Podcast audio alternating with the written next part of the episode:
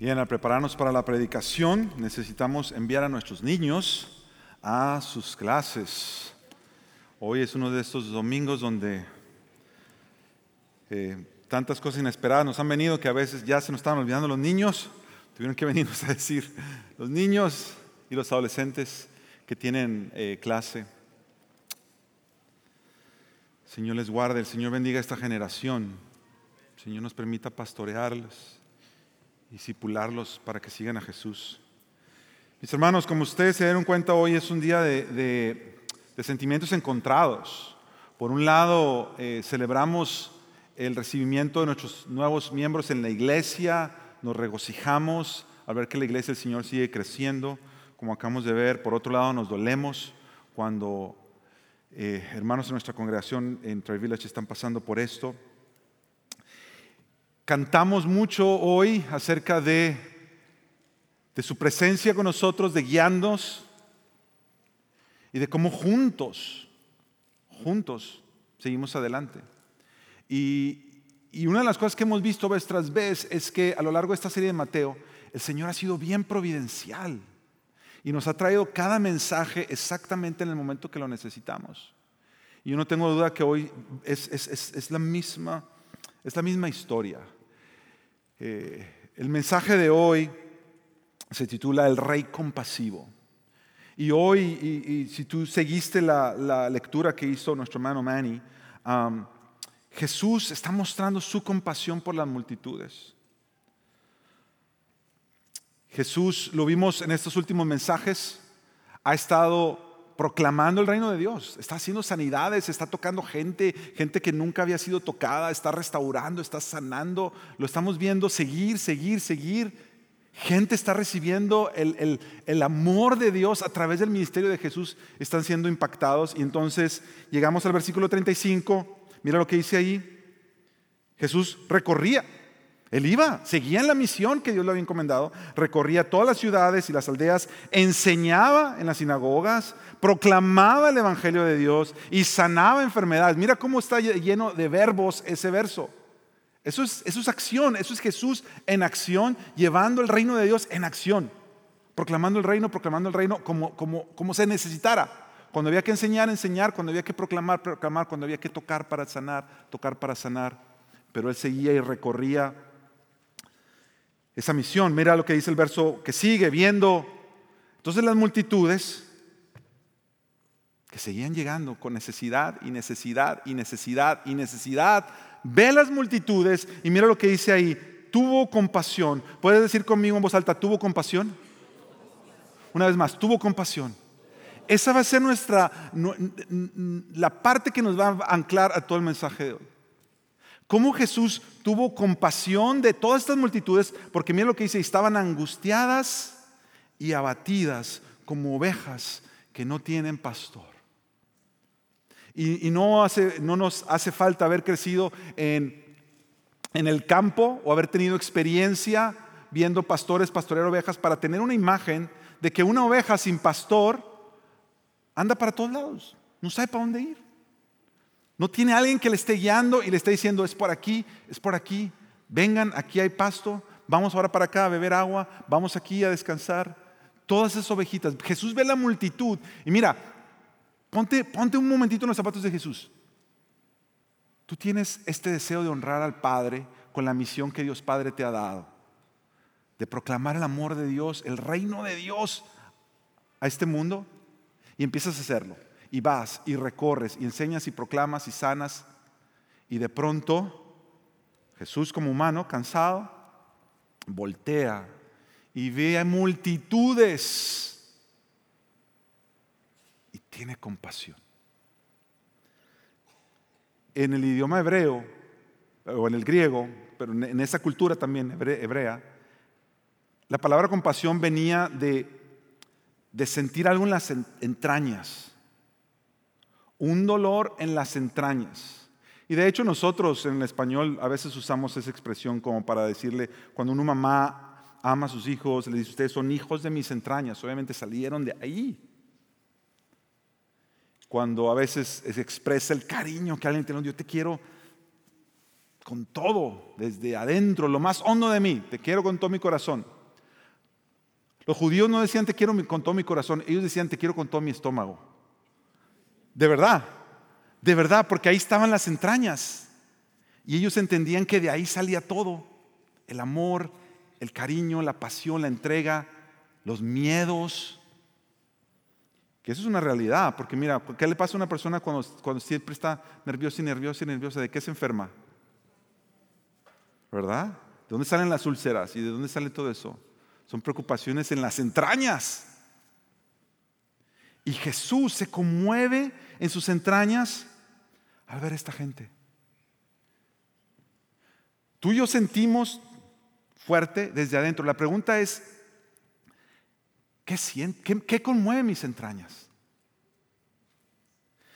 Yo me, me, estaba dando cuenta al leer el pasaje que cuando tú ves una necesidad grande como la de Jesús, la necesidad de las multitudes, más le añades el amor que él siente de que ellos conozcan a Dios, necesidad más amor por los demás, da por resultado compasión. Es como que viene la necesidad, se une con el amor por servir a los demás y tú quedas, ah, por decirlo de una manera, embarazado y pares compasión. Te sale compasión. Que es todo lo contrario de cuando tú ves una necesidad y en vez de ver por la necesidad de los demás y el amor por los demás, tomas la necesidad, la juntas con el miedo de ti mismo, de que no vas a poder enfrentar esa necesidad. La necesidad, el miedo que yo tengo de enfrentar la cosa, viene y ¿sabes qué va a parir? No va a parir compasión, va a parir, a parir ansiedad. De ahí viene. Estaba leyendo esto y yo pensaba, si yo estuviera en lugar de Jesús, si yo hubiera sido Jesús en ese momento, el versículo para mí, para Sergio, hubiera dicho así, y viendo las multitudes, tuvo preocupación de sí mismo y comenzó a angustiarse y a abatirse porque no sabía cómo iba a ser capaz de pastorearlas. Y yo no sé si eres como, como yo, pero cuando viene una necesidad tan grande, uno dice, ¿cómo le hacemos ahora? ¿Cómo le hacemos? Y mis entrañas se mueven o por compasión por los demás o por preocupación por mí mismo. yo quisiera que en estos próximos minutos viéramos este pasaje bajo estos cuatro secciones. Número uno, la urgencia de la compasión. Número dos, la generosidad de la compasión. Número tres, la estrategia de la compasión. Y número cuatro, la abnegación de la compasión. Mira la primera parte, la urgencia de la compasión. Porque ¿qué es lo que hace Jesús cuando se da cuenta de la magnitud de tal necesidad en la gente? Ve las multitudes, son muchos. Y Él ya viene sanando, Él ya viene proclamando, Él ya viene sirviendo y ahora se da cuenta que son muchos. ¿Qué hace? ¿A qué lo lleva esta compasión? Mira lo que dice el versículo 37 y 38. Entonces Jesús dijo a sus discípulos, cuando, después de ver la multitud, la cosecha es mucha, hay mucha necesidad, los obreros son pocos, pocos los que quieren hacer algo por, pocos los que sienten compasión. Por tanto, pidan al Señor de la cosecha que envíe obreros a su cosecha. Mira, mira qué hermoso lo que hace Jesús. Cuando Él ve la necesidad, Jesús pide oración. Jesús pide oración, es lo que está haciendo. Le está haciendo a sus discípulos. Hay mucho que hacer. Hay mucho que hacer. Vamos a pedirle a Dios, Padre, Señor de la cosecha, que envíe trabajadores. Vamos a pedirle a Dios. Mira, yo veía, yo veía esta respuesta de Jesús y era tan confrontado, porque yo me doy cuenta que nosotros los seres humanos, cuando vemos una necesidad tan grande y nos sentimos, nos sentimos hasta cierta manera abrumados, porque mira, Jesús se da cuenta que Él no va a poder solo. O sea, él no va a poder seguir haciendo lo que, va, lo que ha venido haciendo para poder alcanzar a toda esa gente. Por eso se conmueve y dicen, ¿cómo le voy a hacer con tanta gente? Y nosotros los seres humanos nos tiramos para un lado o para el otro. Y tú sabes que yo muy seguido hablo de esto, de que nosotros nos vamos a los extremos. Y una respuesta es, o nos volvemos, decimos, no, pues es que ahora sí hay que darle y te arremangas las mangas y le das con todo y te vuelves frenético, frenética. En la manera dices, ok, yo tengo, viene esta necesidad y yo no puedo echarme para atrás. Y hay algunos de ustedes que así son. Le entran y no se echan para atrás. Y lo malo es que no es malo darle, pero le dan de una manera tan frenética, sin pedir ayuda. Nomás se encomiendan al Señor y ahí le dan con todo. Y hay otros que quizá la manera de responder es, yo no sé qué voy a hacer, es demasiado para mí. Y en buen spanglish, te frisas, te paralizas. No sabes qué hacer. Mira los extremos. Unos que dicen, hay que darle, hay que darle, hay que darle. Y se ponen, dale y dale y dale. Yo conozco un par de gente así, que cuando viene el tiempo de necesidad, le dan más duro, le dan más duro, le dan más duro. ¿Y sabes qué pasa después? No aguantan y se caen. Se desploman las emociones porque no aguantan la velocidad y el frenesí. Y otros que dicen, no puedo, no puedo, no puedo, no puedo, no puedo. Y se frisan y se frisan y se paralizan. Y Jesús no hace ninguno de los dos. Jesús lo que hace es el para. Y dice, necesitamos pedirle a Dios.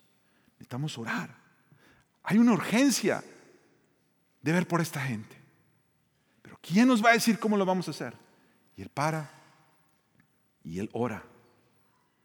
Y nos lleva rápidamente a la sección 2, la generosidad de la compasión. Estamos saltando de capítulos, ahora comenzamos el primer verso del capítulo 10. Acuérdate que en aquellos, en, nuestros manuscritos, en los evangelios, en todos los libros de la Biblia no existían originalmente los capítulos y los versículos. Eso se les pusieron después para que tú y yo lleguemos a encontrar los pasajes que queremos encontrar. Mateo no, no dijo aquí voy a escribir el capítulo 10. Pero los teólogos vieron que había un punto y aparte. Y aquí dicen, aquí es un buen momento para comenzar otro capítulo. Para nosotros que lo estamos leyendo, una cosa está conectada con la otra y por eso a veces es bueno leer todo el contexto. Porque si nada más leyéramos el 9, hasta aquí se acaba la historia. Y mañana leemos el 10 y en nuestra mente mañana empieza otra cosa. Pero el punto es darnos cuenta que lo que estamos por leer ahora está completamente relacionado con lo que acaba de pasar. Jesús diciendo, hay que orar. Mira lo que dice el versículo 1. Llamando a sus doce discípulos, Jesús les dio poder sobre los espíritus inmundos para expulsarlos y para sanar toda enfermedad y toda dolencia. ¿Tú te estás dando cuenta de lo que está pasando? ¿Qué está haciendo Jesús? Jesús oró y ahora Jesús se está volviendo la respuesta de su propia oración. Jesús oró y ahora Él se está volviendo la respuesta de la oración que Él mismo le clamó a Dios. Nosotros a veces eso se nos olvida. Nosotros a veces le pedimos a Dios por cosas y creemos que la respuesta muchas veces, porque muchas veces viene de otros lugares, pero también muchas veces la respuesta viene cuando Dios te dice, bueno, eso que tú estás viendo, haz algo. Haz algo. Mira, con, busca a alguien para que le digas esto.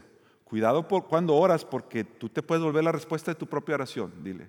Busca a alguien para que le digas a tu izquierda o a tu derecha. Dile, cuidado cuando oras porque tú te puedes volver la respuesta de tu propia oración. Mira lo que está haciendo Jesús. Mira lo que está haciendo Jesús. En algún momento, la Biblia no nos dice, pero en algún momento entre el capítulo 9 y el capítulo 10, Jesús entiende del Padre lo que Él tiene que hacer para seguir mostrando su compasión hacia estas multitudes. Lo que hace es trae a sus discípulos y le dice, ok muchachos, les voy a dar autoridad y poder para que ustedes sigan haciendo lo que yo he estado haciendo.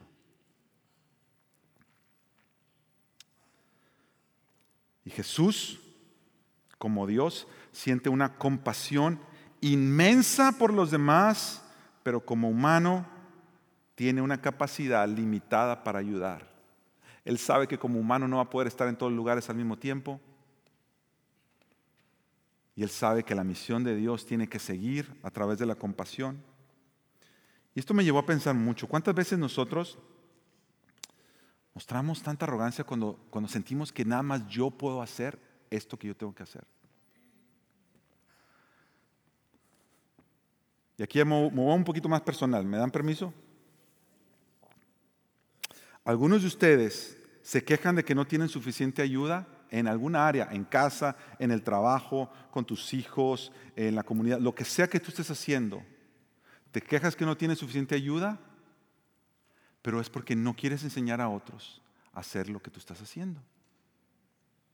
Porque cuando lo empiezan a hacer, te molesta que no lo hacen como tú. Y como te molesta que no lo hacen como tú, le dices, ay, ya deja de hacerlo, tú no sabes. Pues ¿cómo vas a ver si no le enseñas?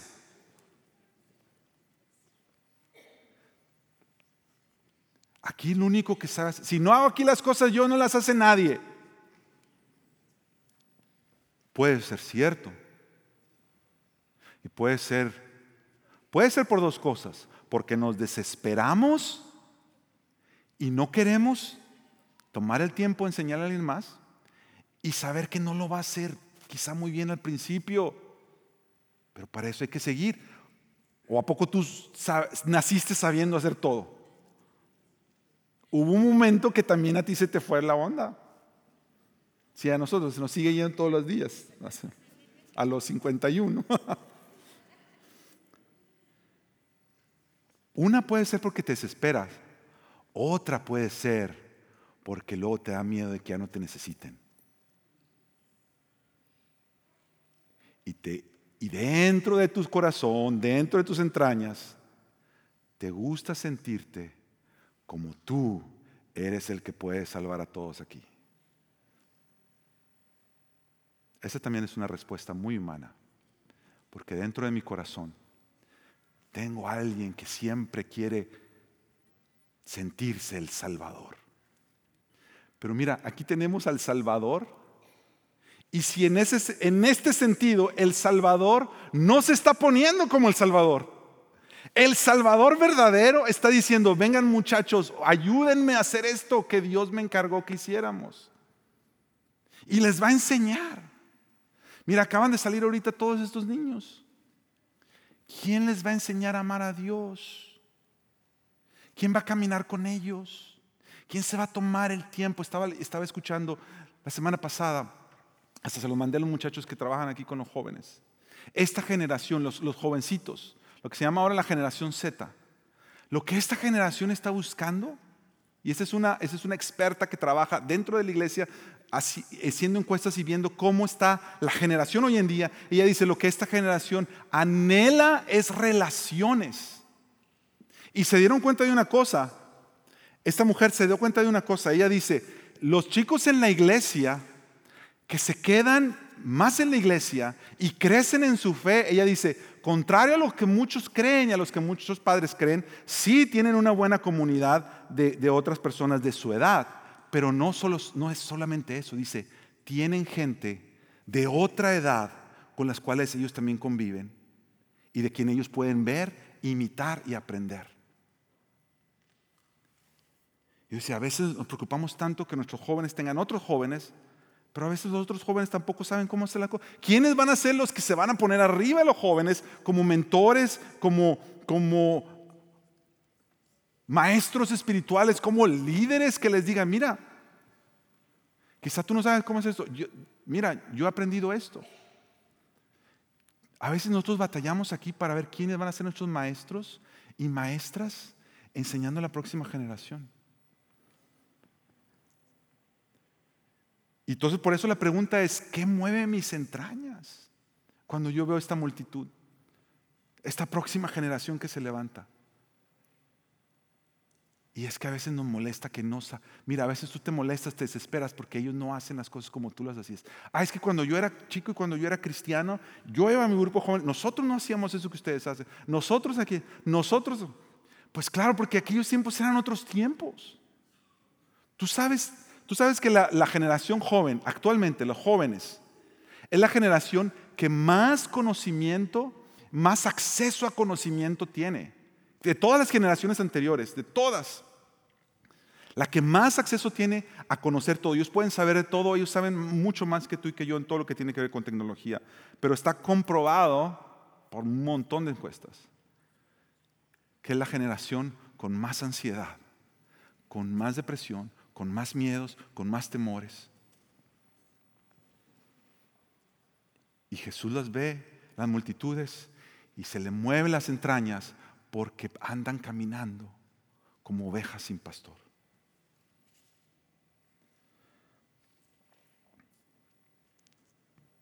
Mira entonces lo que hace Jesús. Jesús llama a los suyos y Él nos va a dar los nombres. Mira, no tengo tiempo para que nos quedemos a ver los nombres de cada uno de los doce. Lo que quiero hacer es que veas solamente este versículo. Mateo 10, 1 al principio dice Jesús llamó a sus discípulos. El comienzo del 2 dice los nombres de los doce apóstoles eran. La palabra apóstoles significa enviados. Que es decir, de un versículo al otro, Jesús recibe discípulos y en el verso 2 ya, ya los manda, enviados. Y cuando tú empiezas a leer, ahí está lleno de, mira, tú dices, es que a mí me falta, yo no sé mucho, yo quisiera ayudar, pero no sé cómo hacerlo. Esta, este grupo de, hombres, la Biblia no se anda nunca con rodeos. Ahí dice, estos eran los hijos de Zebedeo y de Zebedeo era conocido por ser un hombre muy, le llamaban los hijos del trueno porque eran como muy enojones. El otro era el recaudador de impuestos. El pastor Aníbal ya predicó de eso hace un par de semanas, qué significaba ser eh, un recaudador de impuestos. No nada más dice Mateo, coma, y el próximo llama Mateo, el recaudador de impuestos. Es para que tú te des cuenta qué tipo de gente Jesús había llamado. Y hasta el final dice Judas Iscariote, el que le entregó. O todos están ahí con este equipo Jesús se va a la tarea de decir que vamos, vamos en esta misión de compasión hacia las multitudes. ¿Quién viene conmigo? Y se junta a estos. Mira, yo he tenido la bendición de tener líderes que me han mostrado compasión por los demás.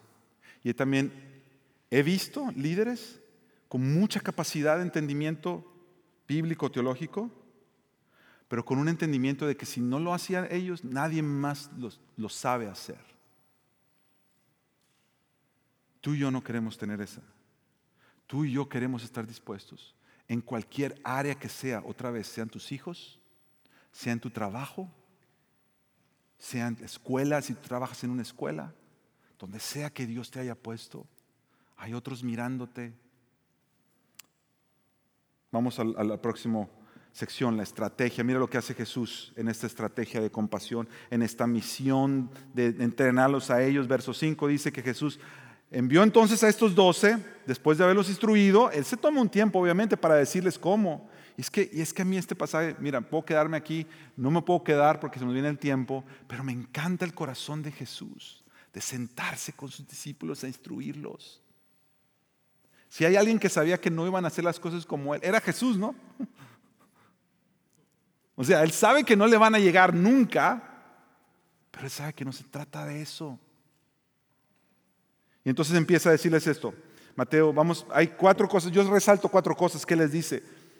Del 5 al 6 de Mateo 10, les dice, no vayan por el camino de los gentiles ni entren en ninguna ciudad de los samaritanos. Vayan más bien a las ovejas perdidas de la casa de Israel esto tiene que ver con, miren, vamos primero a lo primero. Hay mucha necesidad. Gente fuera de los judíos, gentiles, samaritanos, pero él está diciendo, primero vayan con los de la casa. Porque es un error a veces que tenemos. A veces queremos estar haciendo el bien a todas partes y a los que tenemos más cerquita de nosotros es a quien más maltratamos. Y Jesús está diciendo, ok, no significa que tú solamente te vas a quedar con los tuyos y nunca vas a ir a los de allá. En algún momento vas a ir a los de allá, pero primero lo primero. Primero a los que tienes. Primero a los que tienes a tu alrededor y que ya te están viendo. ¿Cómo muestras compasión a otros? Muestra compasión con los que Dios ya te ha dado y los tienes ahí en un ladito, que a veces son más difícil. Lo próximo que dice es, en el 7 y 8, dice, y cuando vayan, Prediquen diciendo, el reino de los cielos se ha acercado. Sanen enfermos, resuciten muertos, limpien leprosos, expulsen demonios. De gracia recibieron, den de gracia. Si tú alguna vez te has sentido que no sabes, no puedes, no sabes cómo hacerlo, subraya esa parte donde dice, de gracia recibieron, den de gracia. Porque lo único que el maestro te va a pedir cuando vayas a extender su compasión y el reino de Dios a los demás es que lo que has recibido, eso das. Lo que has recibido, eso das.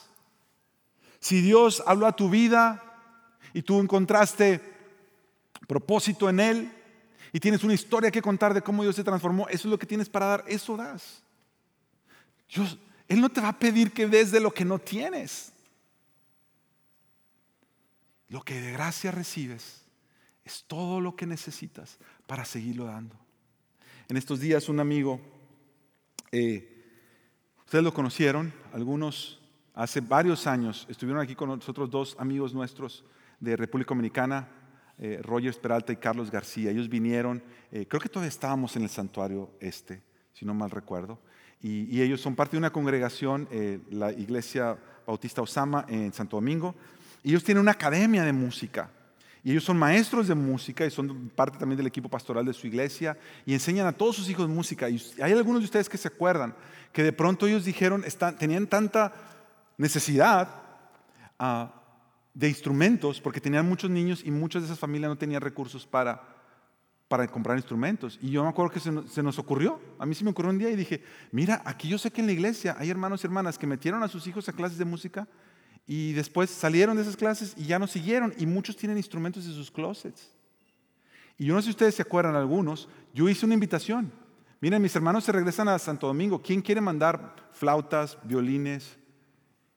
Y muchos de ustedes trajeron. Es más, trajeron tantos que se lo tuvieron que llevar en dos viajes. Los dejamos en la casa y se llevaron, en el primer viaje se llevaron unos violines y flautas y todo.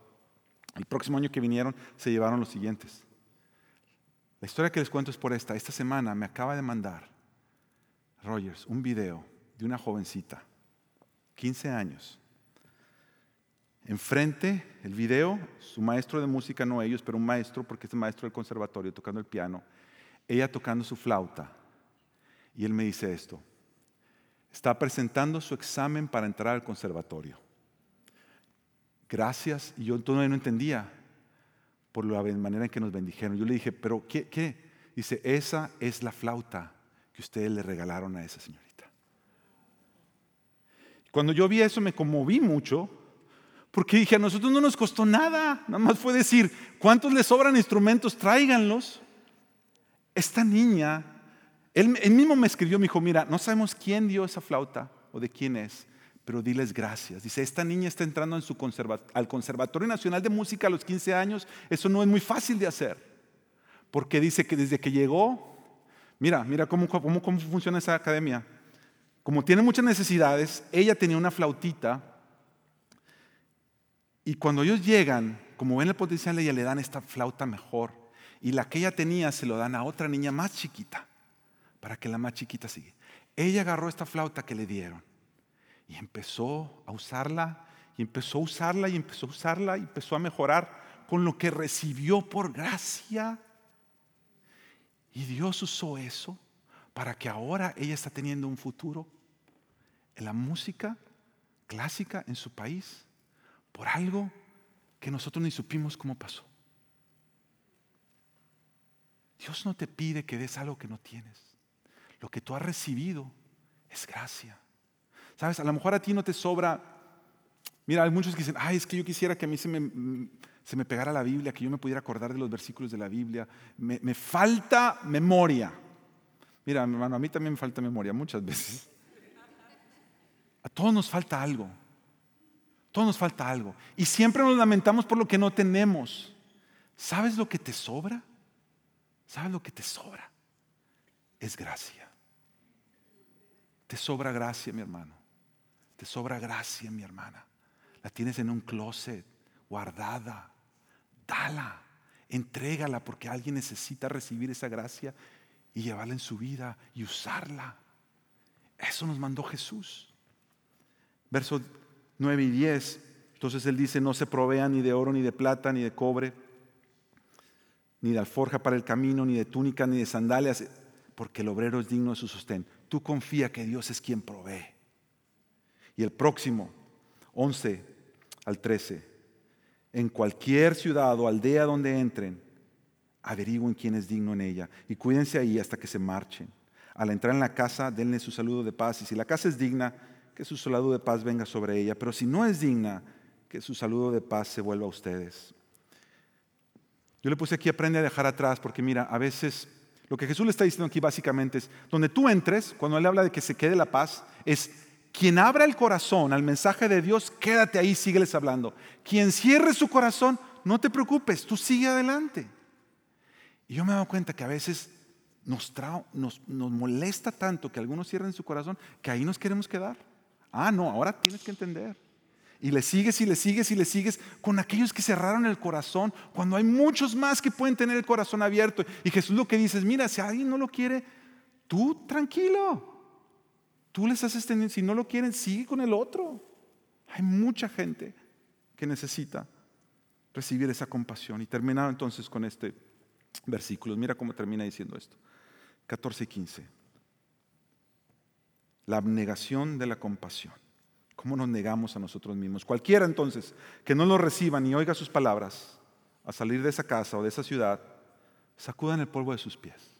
Si ustedes hicieron lo que hicieron, si alguien no te quiere recibir, tranquilo, sigue adelante. En verdad les digo que en el día del juicio será más tolerable el castigo para la tierra de Sodoma y Gomorra que para esa ciudad.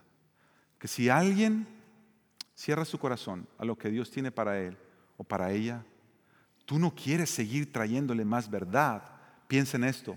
Entre más verdad le sigas trayendo, aunque no quieran, más responsable los estás haciendo delante de Dios. Jesús entonces lo que hace es enseñarles que rechazar la compasión de Dios, rechazar la compasión de Dios, demanda el juicio de Dios. Pero Jesús nos quiere recordar que Él aceptó el rechazo de los demás y llevó en Él el juicio de Dios por nosotros, porque tuvo compasión de nosotros. Jesús enseñó a sus discípulos a hacer esto y entonces Él va y su vida misma es una muestra de ello. Juan en el capítulo 1 dice que verlo a Él era ver la gloria de Dios caminar, dando compasión, lleno de gracia y verdad. Y Juan también dice esto, que Jesús vino a lo suyo, a esta misión de compasión, y los suyos no lo recibieron. La gente lo rechazó, fue rechazado, despreciado. Dice, pero que los que le recibieron les dio potestad de ser hijos de Dios. Y su vida fue transformada por este Dios de compasión. Ese eres tú y ese soy yo. Quiero invitarte a que veamos un video y es una de nuestras hermanas aquí en la congregación de Wheaton Bible Church. Su vida, tú lo vas a escuchar, como una de esas ovejitas sin pastor, hasta que Jesús vino. Y es nuestra oración que su historia refleje la historia de todos nosotros.